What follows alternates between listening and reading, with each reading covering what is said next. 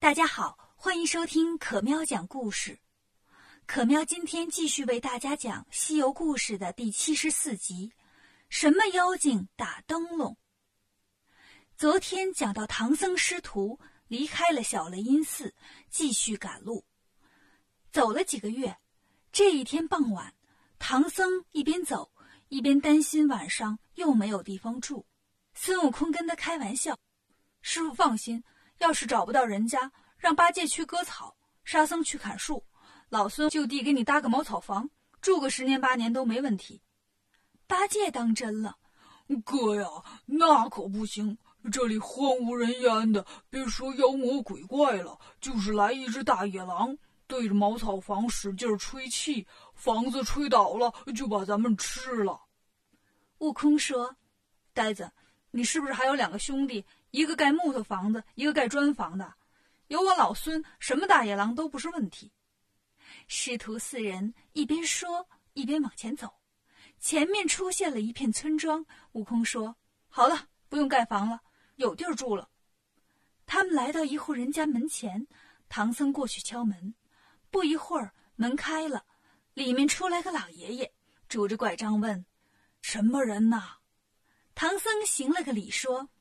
老施主，我们是东土大唐去西天取经的和尚，现在天黑了，想在您这儿借住一个晚上。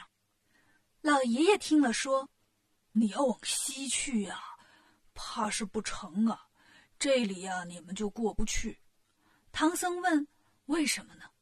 老爷爷说：“我们村子往西走三十多里远，有个七绝山，方圆八百里。”很少有人经过，这山上啊长满了柿子树，树上的柿子每年都落在山沟里，一年一年的，山沟里堆满了柿子。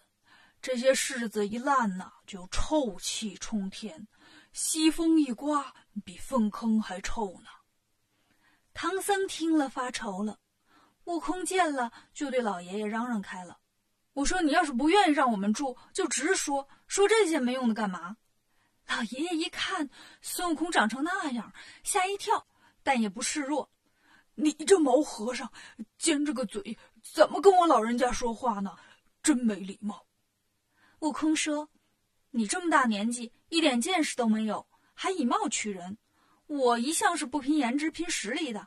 我最大的本事就是降妖除怪，当然了，我还有很多别的本事。”老爷爷没等他说完，就说：“啊，太好了，那请进来吧。”唐僧师徒进了院子，老爷爷赶紧让家里人准备饭菜。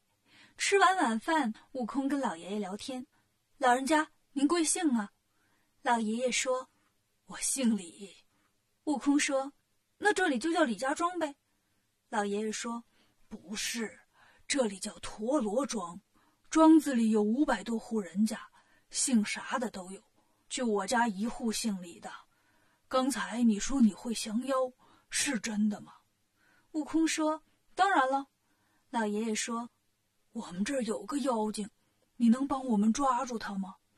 悟空听了，乐得一蹦：“太好了！”老爷爷说：“我们这儿闹妖精，你怎么乐成这样啊？”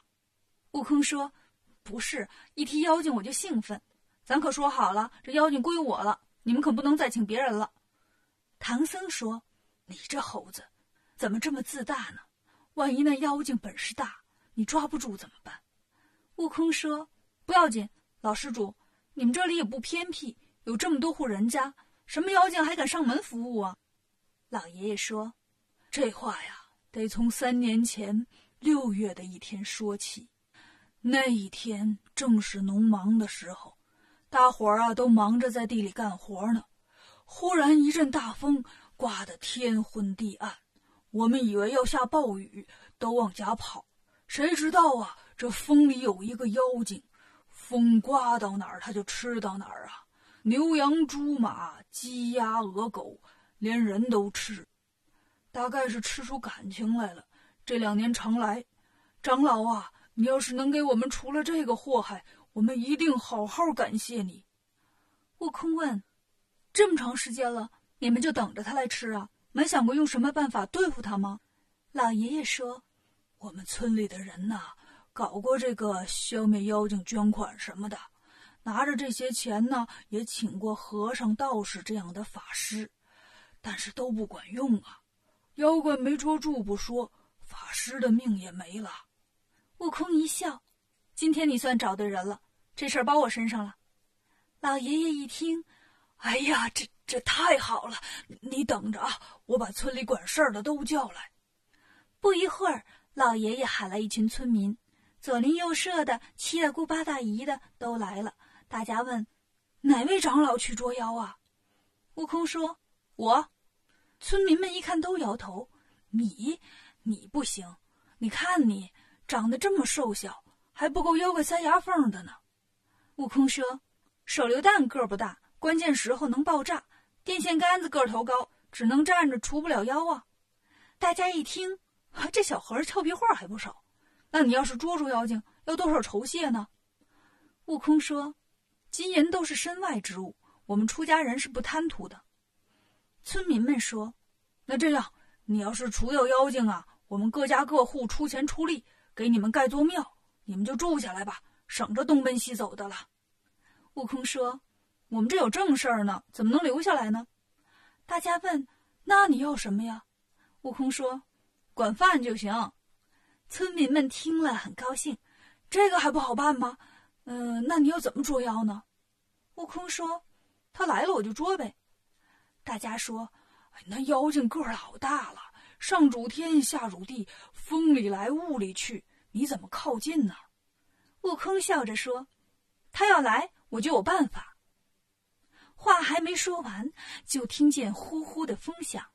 村民们都害怕了，这小和尚乌鸦嘴，说妖精妖精就来了。老爷爷赶紧把里屋的门打开，快，快进里屋躲躲。村民们连同唐僧一起进了里屋，八戒和沙僧也要进去，被悟空喊住了：“你俩慌啥？跟我去院里看看。”八戒说：“哎呀，妖精有啥好看的？咱也不认识他。”可是，一把被悟空抓住，拽到了院子里。沙僧也跟了出来。外面风刮得更大了。八戒趴在地上，用嘴把地拱了个大坑，藏在里面。沙僧被刮得睁不开眼，只有孙悟空抬头观看，看见半空中忽明忽暗，出现两个光点。悟空对八戒和沙僧说：“兄弟们，没风了，起来看。”八戒抬头一看。哈哈，这妖怪看起来胆子也不大呀！晚上出门还要打着俩灯笼。沙僧说：“你啥眼神啊？那不是灯笼，那是妖精的两只大眼睛。”八戒一听：“啊，我的妈呀，眼睛就这么大呀？那嘴得多大呀？”悟空说：“别怕，你们两个保护师傅，我过去看看。”说完，拿出金箍棒，跳上云头，来到妖精近前说。站住！妖精真听话，就站住了，伸出个长杆子来捅孙悟空。悟空一看，呵，你还敢捅我？你是什么妖精，在这祸害人？妖精不说话，就是乱捅。悟空举着金箍棒挡着，俩人在半空打了半天。八戒笑了：“ 傻师弟，我看明白了，这妖怪没多大本事，就会耍枪。猴哥这是逗他玩呢。你等着，我去帮帮忙。”说完，跳上云头，举着钉耙来打妖精。妖精不知道从什么地方又掏出来一根杆子来捅八戒。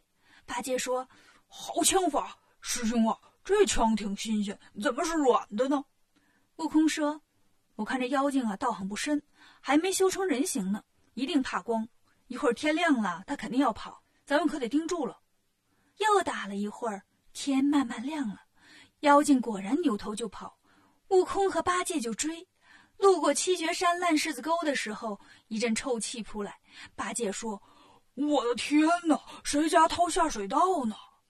悟空捏着鼻子说：“别分心，快追妖精！”妖精窜过山头，现出本相，原来是一条红鳞大蟒蛇。好家伙，这条蟒蛇大小长短跟和谐号动车组差不多。八戒惊叫着说。我的天哪！这么条大长虫，一顿吃五百人也吃不饱啊！悟空说：“我明白了，他使那软枪就是他的蛇信子呀。”这个时候，蟒蛇钻进一个洞里，只剩下一小截尾巴露在外面。八戒放下钉耙来薅蛇尾巴，可薅不动。悟空笑着说：“呆子，撒手，放他进去。”八戒一松手，蟒蛇尾巴也进去了。八戒说：“哥呀，他进去了，咱怎么捉他？”悟空说：“妖精肯定熟悉这里的地形。你看这洞不大，他那么大个儿，在里面也没法掉头，所以呀，背面一定有个出口。你过去拦住，我在这边捅他，他出去你就打。”八戒绕到后面一看，果然有个洞口。悟空这边用金箍棒使劲一捅，蟒蛇疼了一下就窜出来了。八戒冷不防的被他撞了个屁股墩儿，疼得直揉屁股。蟒蛇趁机爬走了。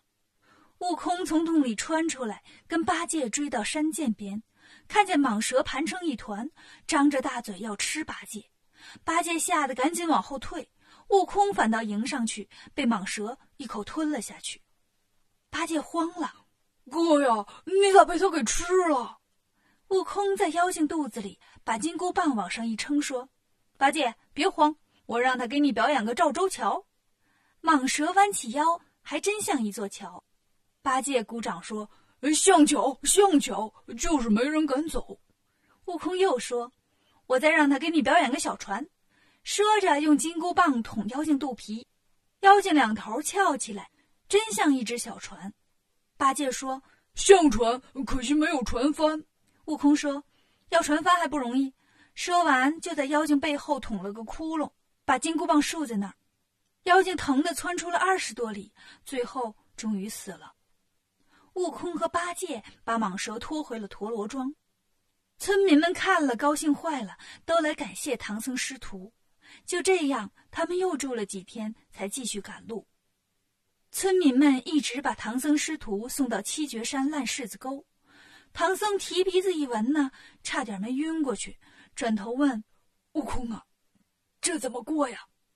悟空也捏着鼻子说：“这可难住老孙了。”村民们说：“那咱大家把山凿开，给长老们开条路吧。”悟空说：“我看这样吧，你们去准备些米饭、馒头、大烙饼。”给我这长嘴的兄弟吃饱了，让他变个大猪，呃，拱开道路，我们就过去了。八戒一听，哥呀，怎么脏活臭活你都使唤我呀？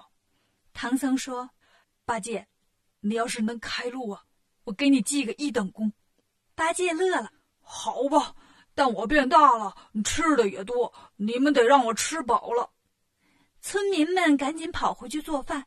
不一会儿，家家户户都把吃的送过来。八戒摇身一变，变成了一只火车头那么大的大胖猪，把村民们准备的食物都吃光了，然后用长嘴拱开了这些烂柿子。唐僧师徒一路向西去了。西天路漫漫，妖怪来作伴。下一个妖怪是谁呢？关注可喵讲故事，订阅《少儿西游记》，更多精彩等着你。